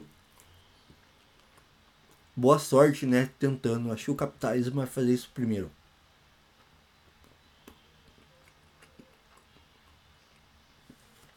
Enfim, também é interessante só para ver como as Amazonas são guerreiras formidáveis. No comecinho do, da fase da Mulher Maravilha, nos 952, tem muita participação das Amazonas, de Temícera e da mitologia grega. Muito legal, inclusive, os 950, uma das melhores coisas dos 952 foi a revista da Mulher Maravilha. No começo da série Renascimento, né, o Rebirth, a Mulher Maravilha esquece a localização de Temícera, então ela tem que encontrar de volta a localização da ilha. Então tem uma pegada aí com a, a Ilha Paraíso em si, né? Não tem nada a ver com a premissa da série também, mas é bem legal. E em Dark Knights, Met Dark Knights Death Metal, que é uma minissérie do Scott Snyder aí, as Amazonas têm um papel importante também. Também não tem nada a ver com a premissa da série. Todas essas histórias têm a Mulher Maravilha. Mas é interessante conhecer um pouco da mitologia e da ferocidade das Amazonas. Eu gostei dessa palavra para as Amazonas. Ferocidade. Puta. Aqui é foda. Aqui é foda. O Batman vai ser os bravos e destemidos.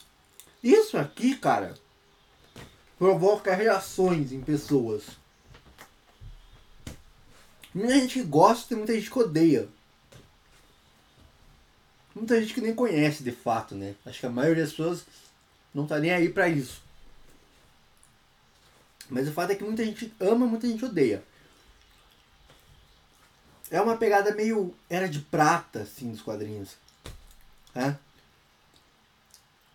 Qual é a pira? Estavam falando que o Batman, pra se diferenciar da versão do Snyder, do Christopher Nolan e do Matt Reeves, que todo mundo fez esse Batman depressivo, né, dark, sombrio, ia pra um lado mais galhofa. Tipo a série do Adam West, lá dos anos 60. Não é tão por aí, mas também não é tão por aqui, assim, Matt Reeves. É um meio termo. Vai ser um filme do Batman e Robin. Importante, o Robin vai ser o Damian Wayne, que é o filho biológico do Batman. Ou seja, o Batman fez sexo pelado sem roupa. Ou talvez só com a máscara, né? Sem proteção, inclusive. E engravidou uma filha de um vilão dele lá, Talia al Ghul. E nasceu o Damian Wayne.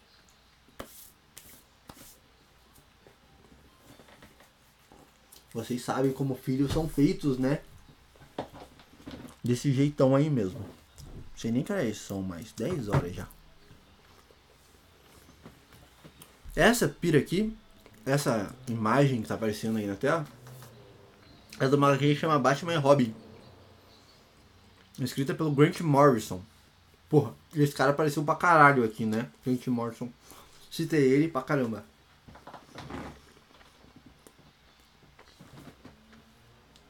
É. Nessa parte, então, que é criado Damian Wayne, né? É introduzido Damian Wayne como filho do Batman. E tem uma relação interessante, assim, entre Batman e Robin. Então, o James Gunn falou que vai ser baseado nessa fase. Além disso, vai ser a introdução de um conceito que eu acho muito massa, que é a parte família. O Batman tem toda essa pegada do ah, eu sou sério, eu trabalho sozinho, não sei o que, eu não preciso de ajuda. Mas ele tem Robin pra caralho, tem Batgirl pra caralho, tem Batwoman, tem Alfred, uma porrada de ajudante. Um Gotham é onde mais tem super-herói. Então é vai ser interessante trazer esse conceito pra Bat-Família. Muita gente tava pedindo o filme do Asa Noturna, da Batgirl. Enfim, eu quero ver como é que ele vai desenrolar esse conceito da Bat-Família. E como é que vai ser essa relação entre o Batman e o Robin, né? Só que isso levanta uma questão. Antes do Damian Wayne, teve três. Três Robins. O primeiro seguiu carreira solo e virou o Asa Noturna. O segundo morreu e voltou dos mortos. E o terceiro só desistiu, assim. Ele foi seguir a vida. Virou um super-herói, assim e tal. O Damian Wayne é o quarto. Ou seja, quantos anos o Batman precisou ficar nativa para ter quatro Robins? E o que muita gente está falando é que vai ser um Batman mais velho.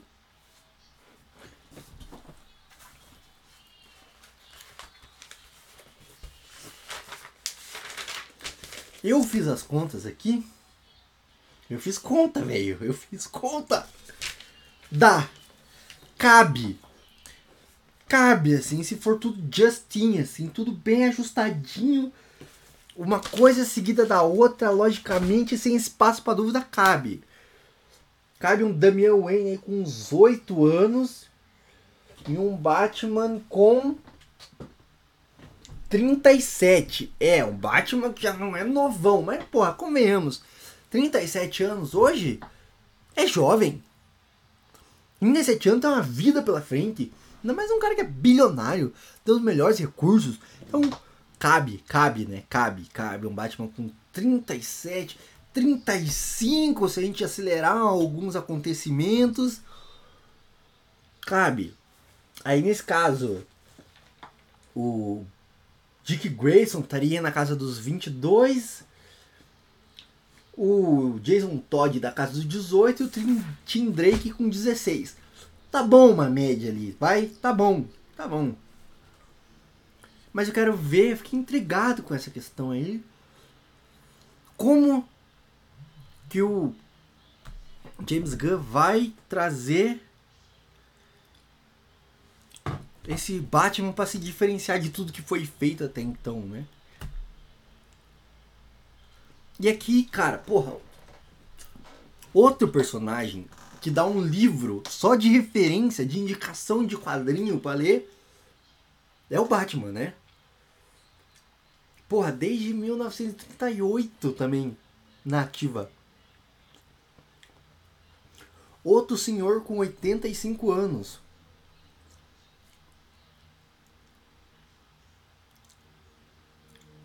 Então, o que, o que, o que fazer? O James Gunn propriamente falou que é baseado na fase do Grant Morrison. Essa fase teve vários períodos. É...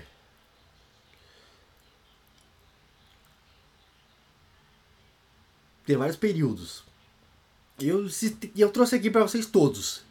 Os principais desses períodos. Os principais arcos desse período. Os grandes arcos. Os pontos altos do, do Grant Morrison no comando do Batman, para vocês entenderem. Tem a história Batman e Filho, onde é introduzido o Damian Wayne. Batman Luva Negra. Batman Rip, né? R.I.P. Rest in Peace, que é onde o Batman morre de fato. Batman e Robin, que é quando tem que é quando o Dick Grayson, que é o primeiro Robin, virou Asa Noturna, ele assume o manto de Batman e ele vira o Batman. O retorno de Bruce Wayne, que é de fato quando o o Batman volta à vida, né? Porque todo mundo sabia que ele ia voltar, né? E Corporação Batman. Tem uma Corporação Batman dessa época, tá? Do Grant Morrison. E tem uma Corporação Batman da fase dos 952. Vale a pena ler as duas? Vale. Corporação Batman é quando Bruce Wayne volta dos mortos e decide que ele não pode ser o Batman para sempre e aí cria uma corporação de Batmans. E nos 952 essa ideia já está estabelecida, então a gente acompanha vários Batmans em vários lugares do mundo. É bem interessante assim até. Essa aqui é outra que pegou todo mundo com a guarda baixa, que é a série do Gladiador Dourado.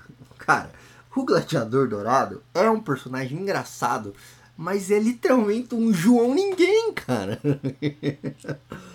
tipo, ninguém se importa de fato com o Gladiador Dourado. É aquele cara que, tipo, quando aparece, você dá uma risada e fala, porra, você aqui, cara. Nem lembrava de você, cara. Você fica feliz, você fala, ah, é um cara que alegra o ambiente. Você ri, às vezes dele, às vezes com ele. Mas é um cara que você fica assim, porra, cara, você faz falta. Aí ele não vem, você nem lembra que ele existe, tá ligado? É isso. Vai ser uma série live action, sem data de estreia, que deve chegar na HBO Max também. O James Gunn escreveu que é um super-herói com síndrome de impostor, o que casa bem com o Gladiador Dourado. Porque nos quadrinhos, o Gladiador Dourado, ele é um cara que. Deixa eu ver o nome dele aqui.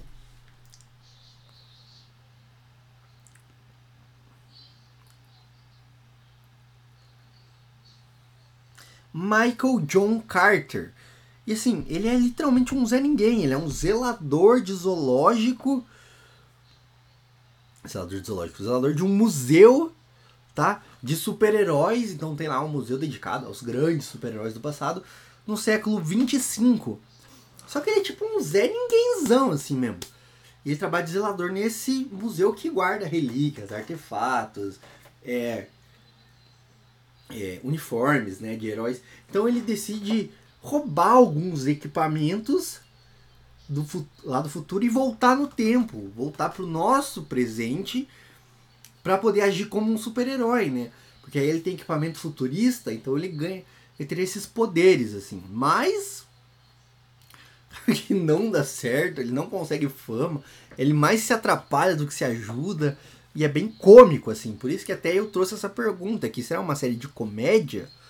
Talvez. Talvez seja aquelas dramédia. Funciona bem o, o Gladiador Dourado com aquelas dramédia, assim. Dramédia, né? Deu um sotaque desnecessário aqui agora. Funciona bem com aquelas... Aqueles drama, né? Aqueles drama... É... Foda.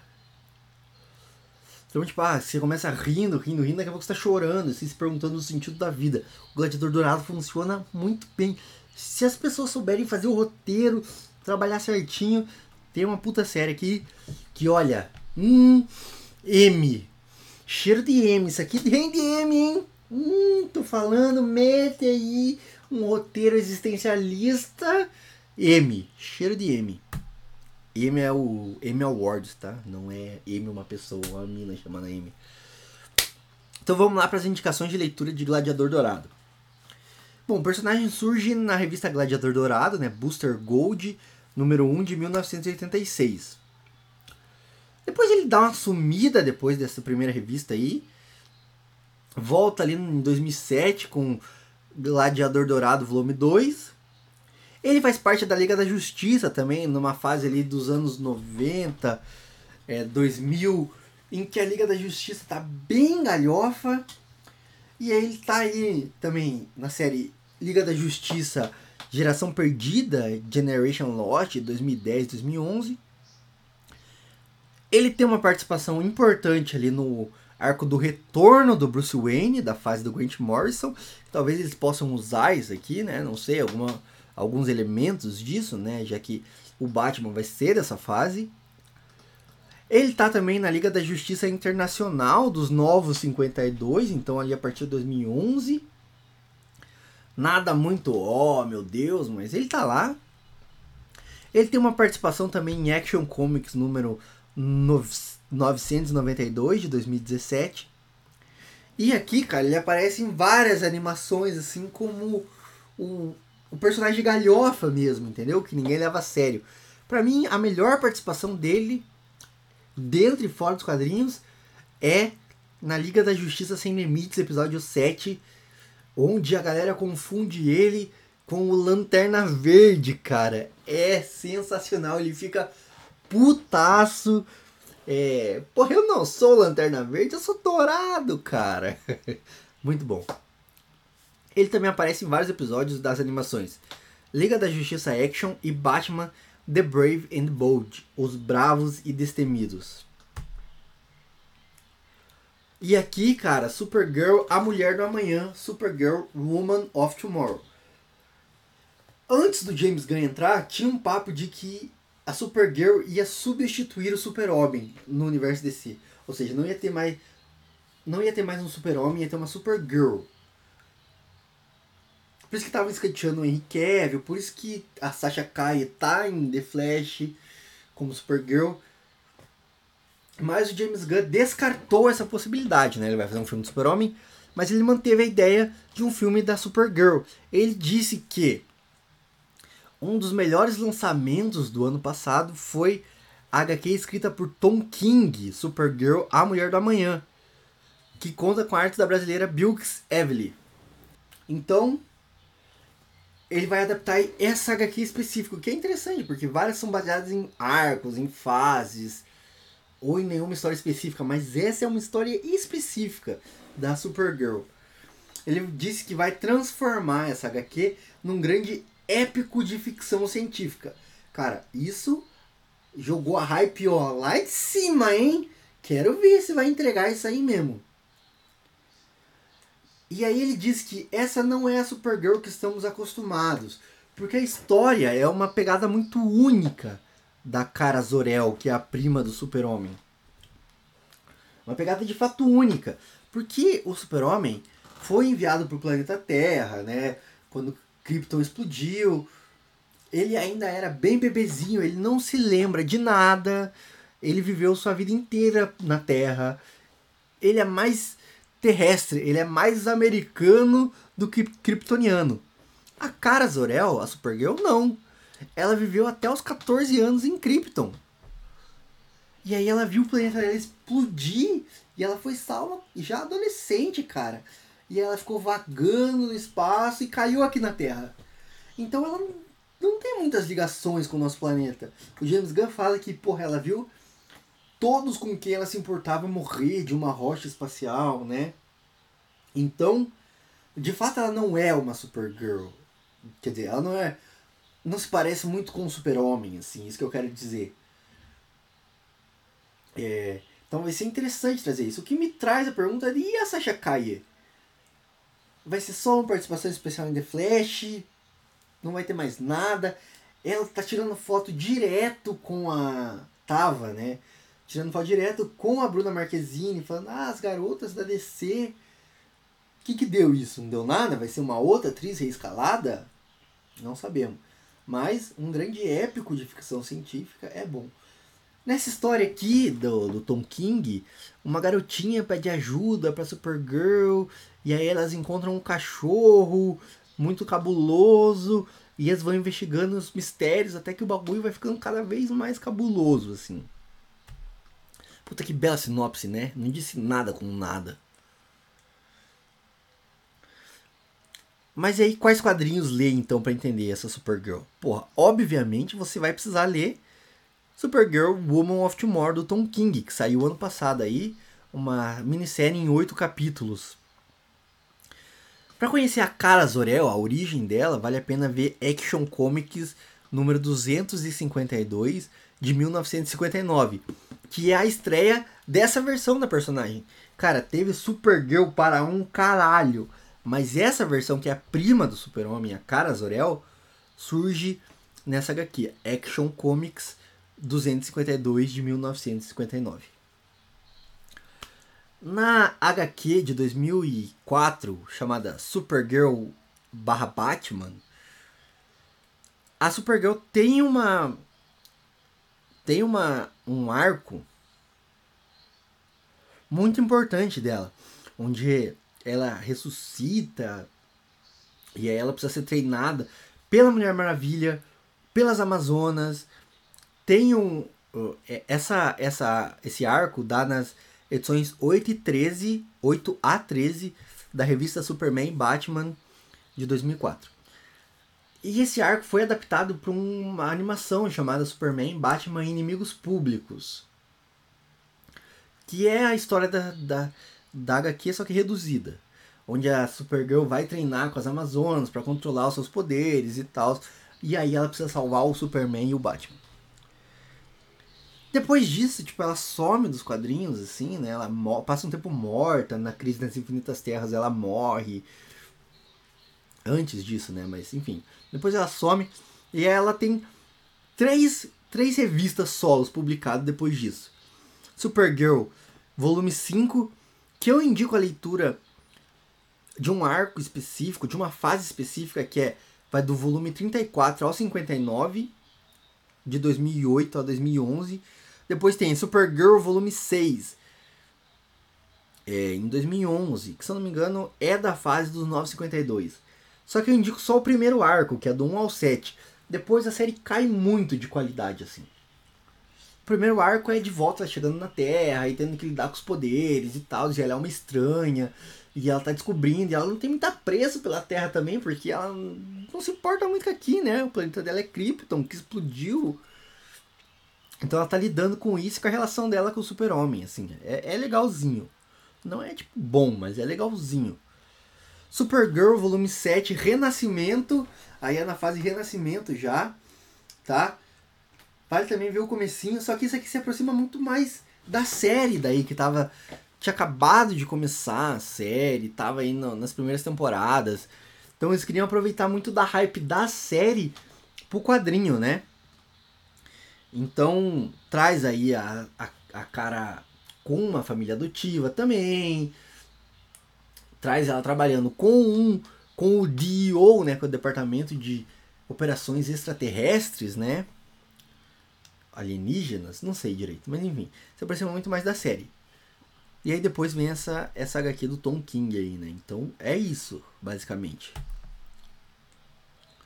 E para fechar aqui, né, que já estamos bastante tempo aqui, a gente tem Monstro do Pântano, que também me surpreendeu. Me surpreendeu. Tinha rumores já de que eles queriam fazer uma Liga da Justiça Sombria. Que é basicamente uma Liga da Justiça com personagens mágicos, místicos, mitológicos. Tem o Constantine, tem a Zatanna e tem o Monstro do Pântano. E o Etrigan são os principais e aí vai mudando, né? Tem o Desafiador, tem o. o Putz, esqueci os outros. Mas enfim. São personagens místicos, assim, mágicos da DC. Que lidam com essas paradas sobrenaturais, assim. Mais sombrias também. O James Gunn disse que vai ser uma história de origem, de novo, né? Porque a gente teve uma série aí que foi cancelada injustamente, porque a série era muito boa. E a gente tem vários filmes antigos, já esquecidaços, trecheira. Aí é Wes Craven na veia. Mas vai ser uma história de origem e um horror dark. O que eu me pergunto, vai ter algo mais 18? Vai ser um horror darkzão, trashzão, mais 18? Que pra gente já fordar no bagulho sombrio e obscuro. O monstro do pântano é é Alec Holland, um cientista que trabalha lá com botânica e tudo mais. Ele desenvolve uma fórmula para fazer as plantas crescerem mais rápido, para acabar com a fome no mundo, né? Ele é idealista. E aí, ele acha que dá para acabar com a fome no mundo dentro do capitalismo, né? Então, e aí um- uns terroristas. Terrorista não, que terrorista essa palavra tá ruim, tá queimada. É. Mas uns bandidos, uns bandindinhos. Eles querem roubar a fórmula dele lá, eles explodem o laboratório e o Alec Holland pega fogo e mistura com os produtos químicos e se joga no pântano. Bom, ele vira um monstro do pântano. Que é esse cara que é feito de plantas, ele se comunica com as plantas, ele tem poderes de planta. E ele é atormentado por isso, né? Porque ele vira um pé grande, assim, um, um bicho papão. O James Gunn disse que esse filme, em live action, vai ser uma história mais outside, só que vai ser conectada com a, a, a grande imagem geral do universo DC. E aí eu pergunto, isso é a porta de entrada para a Liga da Justiça Sombria na DC? Espero que sim, porque Constantine e Zatanna são personagens bem interessantes. E aqui os quadrinhos para conhecer o monstro do pântano. House of Secrets número 92 de 1971 é o primeiro monstro do pântano. Não, não é nem essa versão aqui da DC, tá? É uma versão de tipo o Lil Wayne e o Bernie Rhinestone, Rhinestone, sei lá como é que fala esse nome. Eles tiveram uma pira, assim, uma ideia de fazer um monstro do pântano, né? Que é um monstro de planta e do pântano e tal. E fizeram uma história de terror aí para House of Secrets, que House of Secrets era uma antologia que reunia várias historinhas e tal nas revistas. E aí fizeram isso e a galera curtiu pra caralho, assim, e a DC falou, meu, vocês precisam fazer mais, cara. E daí eles criaram o Alec Holland, é, toda a mitologia do Monstro do Pântano. E na Swamp Thing, né, Monstro do Pântano volume 1, dos anos 80, finalzinho dos anos 70, começo dos anos 80. Deixa eu ver se eu tenho a data certinha aqui. É, não tenho. Mas é essa fase Lin Wayne e Bernie Wrightson, que são os criadores do personagem, que é uma das melhores também, assim. Só perde pra essa aqui, ó. Monstro do Pântano no volume 2, do número 20 ao número 65, que é a fase do Alan fucking Moore. Uma salma de palmas pro Alan Moore, porque aqui ele tá no seu ápice, o melhor do melhor. Ele desconstrói toda a origem do monstro do pântano. Ele vai numa pira alucinógena, viajada, psicodélica, ao mesmo tempo intimista e pessoal, e trazendo os traumas do monstro do pântano. E ele descobrindo que ele, que ele não é quem ele achava que era. Bicho, é sinistro essa fase do Alan Moore.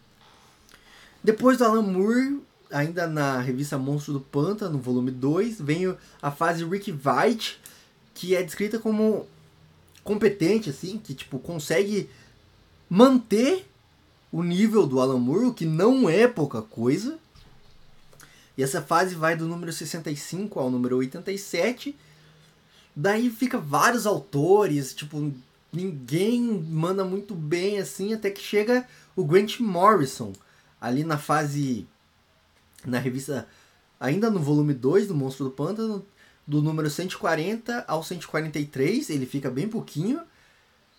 E aí vem o Mark Miller, que também é descrito como uma boa fase, assim, do número 144 ao número 171. E aí, volume 2 acaba, vem outros volumes, outros arcos, assim, mas ele volta para valer mesmo em 2011 na fase Novo 52, que, cara, vou tirar o chapéu, é boa, é boa mesmo, assim. Traz a questão do parlamento das árvores, do verde, toda essa mitologia do monstro panda. Faz um link muito foda com o homem animal, tá? E eu acho que eu não entendi ainda como isso não foi adaptado, pelo menos para uma animação ainda. Porque é muito massa esse arco aí. Depois, claro, a, a série cai, né? Vai caindo de qualidade, assim, mas o começo da fase 952 é muito bom. Bom, e é isso, tá? Falei pra caralho, o resumo, mas o resumo é isso.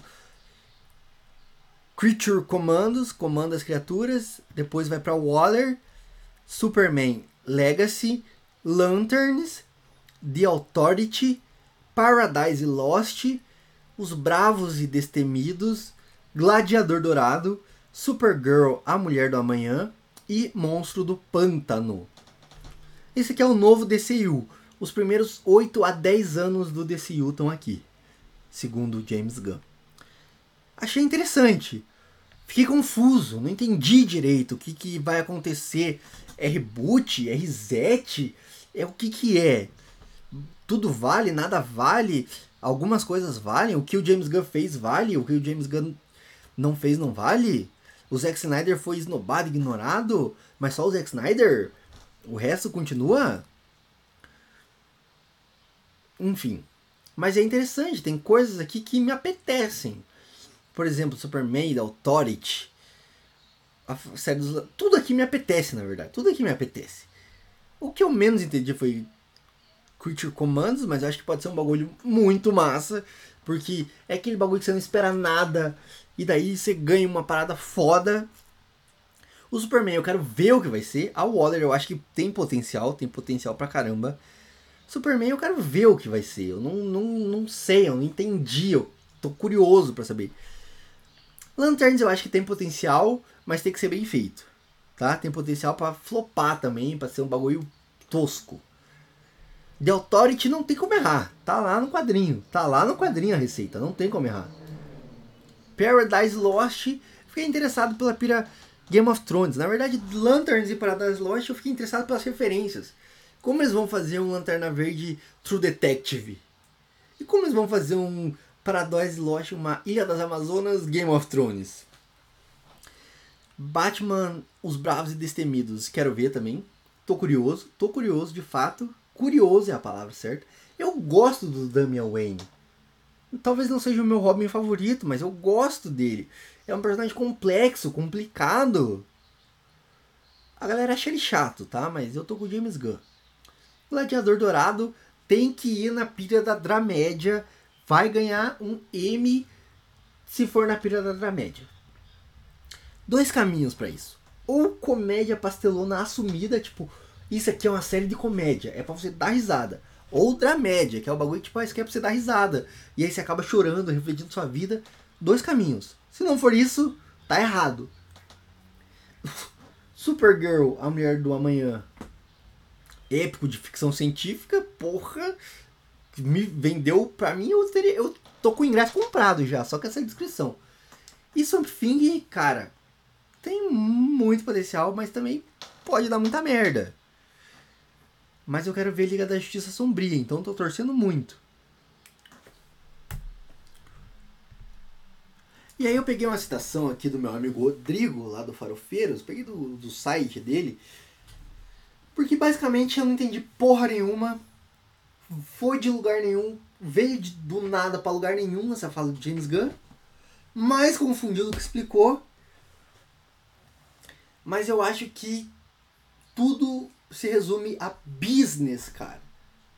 O, os acionistas, os produtores executivos estavam falando assim: Ei, Gunn, ô meu, qual que é? Cadê aqui o dinheiro? Nós estamos investindo grana nessa porra aí, você não fala nada, irmão. Cadê o plano? Cadê o plano? Fala o plano, meu irmão. Qual que é o plano? Dá a letra. E aí o James Gunn falou: Porra, vai perder valor de mercado esta merda, eu tô fudido, foi, sou CEO, minha, meu passe vai desvalorizar, preciso fazer alguma coisa. E aí soltou essa aí, cara. Lá tá aqui o plano. Mas não parece um plano. Sabe que não parece um plano? Parece meio tipo. Porque o cara que tá certo é o Pablo do canal Quatro Coisas. Ele deu a letra, ele falou, cara, o James Gunn não pode nem falar que vale, nem que não vale. Porque, cara, tem quatro filmes para sair, que são da gestão anterior.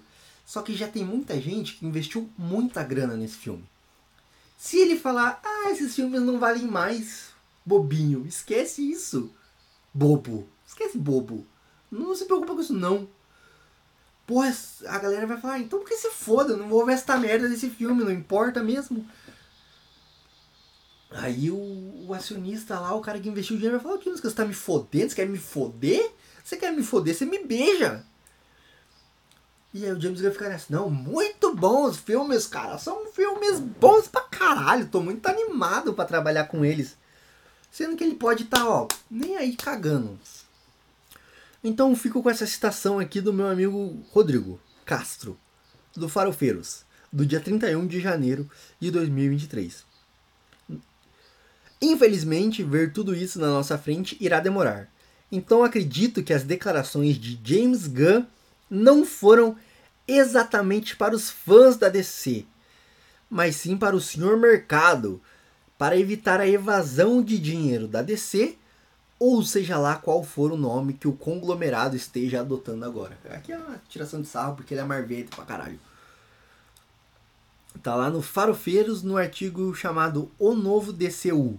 Dois pontos. James Gunn me assustou. É, de fato, ele assustou, né? Mas é isso, cara. O James Gunn tá falando aqui não pra mim, pra você que somos fã, e tá falando assim, olha o meu plano aqui, cara, olha como nós estamos juntas. Ele, trocando em miúdo, o que ele quis dizer é falando assim, ô senhor acionista, o senhor investidor, o senhor relaxe na sua poltrona, na sua jacuzzi, que eu tenho um plano, deixa com o pai. E ao mesmo tempo ele tá apontando pro cara que botou grana nos filmes que vão estrear ainda esse ano, tá falando, relaxe, tá tranquilo, esse filme vai dar dinheiro. Relaxe. Fixu-se. Então assim, ó, vamos esperar 2024 e aí sim a gente pode começar a falar. Vamos esperar pelo menos o filme do Flash. The Flash. Ok, Google. Ok? Google. Que dia estreia The Flash? De acordo com o Estadão, agora, o longa, estrelado por Ezra Miller, precisamos falar sobre o Kevin, entra em circuito no ZEUA no dia 16 de junho de 2020. Ou seja, 16 de junho.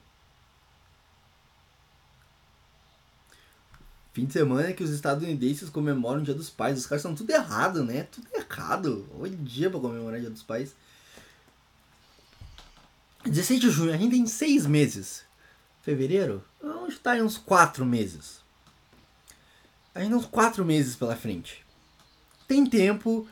Essas coisas ainda vão ser analisadas certinho, no detalhe. Muita coisa pode mudar, muita coisa pode rolar o que o James Gunn tá tentando fazer agora é segurar a grana. Para que a DC não, não sofra outro problema fiscal financeiro aí. Mas enfim. Tá aqui um mapa do DC Universe no comando de James Gunn. Em 17 de março de 2023, tá aí, né? Mês que vem já. Estreia Shazam Fúria dos Deuses depois, em 16 de junho, nem precisava ter perguntado pro Google, estreia Flash, Flashpoint, o reboot. Aí vem o grande reset, né? Seja lá o que isso signifique. Vai vir Blue Beetle, eu, eu coloquei errado no começo lá, na ordem, mas é Blue Beetle em agosto de 2023, depois Aquaman no Natal, 25 de dezembro de 2023. Aí começa de fato o capítulo 1, Gods and Monsters, ou seja, acredito que no final do ano o James Gunn vai falar, cara, quer saber? Desconsidera tudo isso aqui, foda-se. Aí começa Creature Commandos, Waller, Superman Legacy, que é o único que tem data de estreia, que vai estar nos cinemas 11 de julho de 2025. Lanterns, The Authority, Paradise Lost, Batman, The Brave and the Bold, Bruce Golder, Booster Gold, que é o Gladiador Dourado, Superman, Supergirl, Woman of Tomorrow e Swamp Thing. E aí, paralelamente a isso, correndo por fora, a gente tem Joker, The Batman, Joker Folia Do, que é Joker Folia 2, né? Que vai ter a Lady Gaga como Arlequina, que está em outubro de 2024. The Batman Parte 2, em outubro de 2025 e aí a gente Titans Go e Superman em Lois. E é isso, gratidão. Vocês podem me encontrar aí nas redes sociais, o arroba do Talks. Ou no site. No site tem esse textão aí, tá? Eu. Ah, não consegui anotar, né? Vou deixar esse vídeo aí rolando na internet. Ah, não consegui anotar, falou pra caralho, chato, chato. Leia o texto lá no site. É... Lê lá o texto no site que é tem tudo, tá? Anotadinho aqui, ó. Ó, o último episódio do Tal, que é o coisa que eu fiz. Tá aqui, ó. Anotadinho para você. O vídeo do James Gunn. Hum, bem meninote. Aqui sim tá legendado. Hey everybody, I'm James Gunn. I'm the co-scenes necessary. I think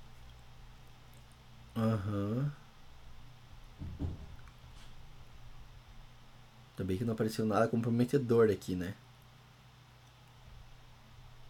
Aí tem o pré-DCU, que eu chamei assim, porque é o que vem antes. O DCU, de fato. Deuses e Monstros. E aqui, Elseworlds. E aqui, de fato, a listinha. Ó, ah, quero ler Creature Command. O que eu preciso ler? Aqui. Waller, o que, que eu preciso ler? Tá aqui. Superman Legacy. Tá aqui. Lanterns. Você pode também vir aqui embaixo e deixar sugestões, ó. Ah, não, tudo errado. Faltou isso aqui. Blá, blá, blá, blá, blá. Entendeu? Comenta.